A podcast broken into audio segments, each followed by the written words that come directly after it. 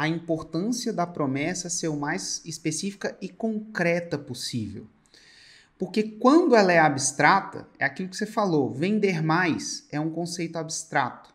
E o problema de você ter algum conceito abstrato, principalmente na sua promessa, é que, por definição, abstrato não é uma coisa é uma coisa que, que não tem uma forma definida. Logo, duas pessoas podem ter diferentes interpretações em cima da mesma coisa. Por exemplo, vender mais. Às vezes eu, eu escuto vender mais e acho que é vender 10 mil a mais. E você pode olhar e vender um real a mais. Você pode olhar e pensar em vender um real a mais. Agora, seis em sete não tem como eu e você pensar uma coisa diferente. Esse é... E logo as provas elas ficam cada vez mais. É, isso abre espaço para você realmente ter provas cada vez mais irrefutáveis. É, agora eu vou te falar o seguinte: você tem que usar a especificidade tanto na prova quanto na promessa. A gente volta em promessa como uma ferramenta e não como uma âncora. O que, que eu quero dizer com isso? A faca, ela pode ser uma ferramenta, como ela pode ser um, um, um problema. Se você usar ela mal, você pode ter até um problema de vida ou morte. Né? Então, o carro é uma ferramenta ou é uma ameaça. Dependendo de como você dirige, ele passa de ser de ferramenta para uma ameaça. E a especificidade também, porque é o seguinte, a especificidade, alguns nichos são claramente específicos, os 6 em 7A, outros não são menos específicos. E você não pode deixar a especificidade te paralisar.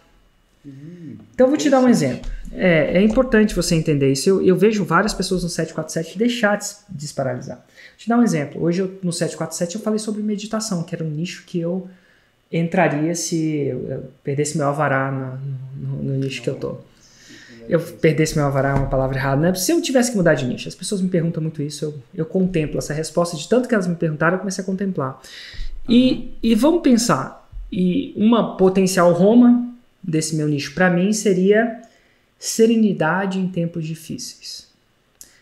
Que é uma coisa mais subjetiva que serenidade? E que é uma coisa mais subjetiva do que tempos difíceis?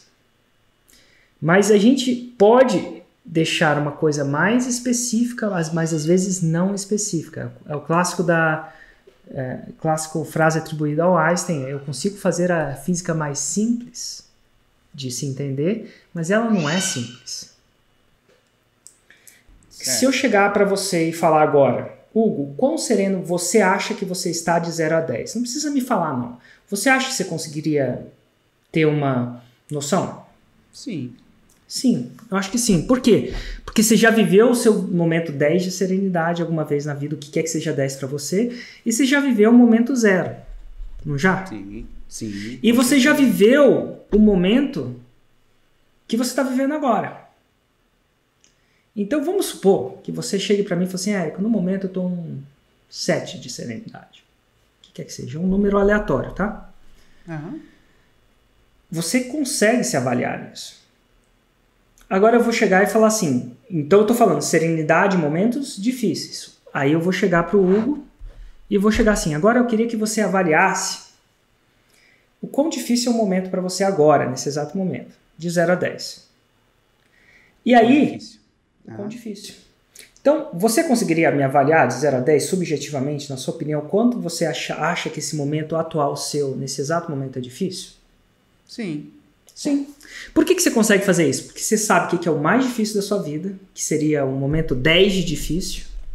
E você sabe o que é o zero de difícil. Está fácil. Mamão com açúcar. Então é possível você. Vamos supor que você, em momentos difíceis, você está no 5. Por quê? Porque seu mercado digital, sua empresa não está falindo, está prosperando. Olha que interessante. Algumas pessoas estão no momento 10 de dificuldade. E por que não zero? Ah, porque eu também estou trabalhando, estou fazendo meu trabalho. Então, até o que não é tangível é tangível para você. E vamos supor que você está no 7 de serenidade agora e 5 no dificuldade. E vamos supor que aí eu chego e falo assim: então tá bom, Hugo, vamos fazer uma terapia, vamos meditar. E a gente medita. Ou reflete, podia ser qualquer coisa, ou tomar um remédio, ou sei lá o quê. Ou nadar, ou fazer exercício. E vamos supor que essa técnica que eu apliquei em você foi eficaz. Tá bom? Certo. E aí você vai para a serenidade De 7 você vai para 9. E a sua percepção de dificuldade do problema de 5 vai para 2. Às vezes acontece que a gente acha que não, a gente acha às vezes que está no momento 10 e de repente começa a perceber que, cara, a verdade, verdade, dependendo. Já passei Então- coisa bem pior, né? É. Aquele negócio. já passei coisa bem pior. Não sei. Às vezes você tem perspectiva e às vezes você tá num momento super light, mas parece que a coisa tá super difícil. Então aqui você tá. cri- E, e esse método, talvez no caso aqui específico aleatório que eu falei, meditação, te levou pro 9 e pro 2. Você ficou mais sereno e mais difícil. E, e mais serenos em tempos independentes do momento tá menos ou mais difícil. Você entendeu que isso não invalida o método? Entendi, entendi. Era melhor se eu tivesse um, um aparelho que medisse o coeficiente de serenidade sua? Era. Inclusive tem aparelhos que medem isso. Né? Mediante ao que eles inventaram que é o negócio. Eu tenho um aparelho que mede isso. Não quer dizer que o aparelho é perfeito, mas eu tenho um aparelho que mede o coeficiente de, de calma. É um aparelho que eu boto na cabeça, ele mede as ondas cerebrais. E pelo menos é isso que ele me vendeu. Aham. faz um gráfico, mas parece que é, parece que é bem preciso. Então, eu acho que é possível você ser mais sereno. Então, se eu fosse aprender a meditar, o meu minha Roma seria mais sereno em tempos difíceis. Minha Roma candidata no momento. E não seria e não seria é, e não seria específico bastante, mas seria mais específico do que simplesmente aprender a meditar. Os testemunhos das pessoas que fizessem o curso, eventualmente tivessem sucesso, seriam mais ou menos assim, cara, eu sou muito mais sereno em tempos difíceis. Deixa eu te dar um exemplo. Cara, ontem eu estava andando na rua e o cara bateu o carro. Isso é um tempo muito difícil para mim, porque eu estou em dificuldade financeira. Normalmente eu sairia e brigaria com ele. Mas agora é diferente. Eu mantive a calma e a serenidade. Tirei uma foto, chamei a polícia, fiz o que tinha que ser feito, a gente faz o que tinha que ser feito, mesmo no olho do furacão. E hoje eu resolvi esse problema. E eu tô sereno. E por aí vai. Pode acontecer várias coisas. Hoje, sei lá, aconteceu uma piripoca no meu lançamento. O servidor de e-mail caiu. Eu tive a seren... Antigamente eu ficaria desesperado, gritando, brigando. Mas hoje eu fiquei sereno. Eu, tomei, eu fiz o que tinha que ser feito. Eu contratei um outro serviço, liguei para alguns colegas, resolvi. Não é que resolvi o problema, fiz o melhor que eu podia fazer naquela situação. E o meu lançamento não despencou. Então estou mais sereno em tempos difíceis. Por aí vai. Show. Show. Então, assim, o que eu quero dizer é que às vezes nem tudo é específico, mas ele precisa ser definido. A palavra saiu sereno em tempos difíceis, em todos os testemunhos. E se você promete sereno em tempos difíceis e você deixa claro que sereno em tempos difíceis é a sua Roma, os seus alunos vão sacar. Eu preciso ser, ser sereno não é no meio da montanha. Isso é fácil.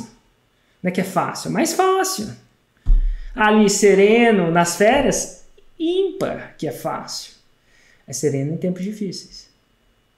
Então, assim, se você dá esse vocabulário para sua audiência, ela vai tender a voltar com esse vocabulário, mesmo que ela tenha que explicar o que significa isso para ela.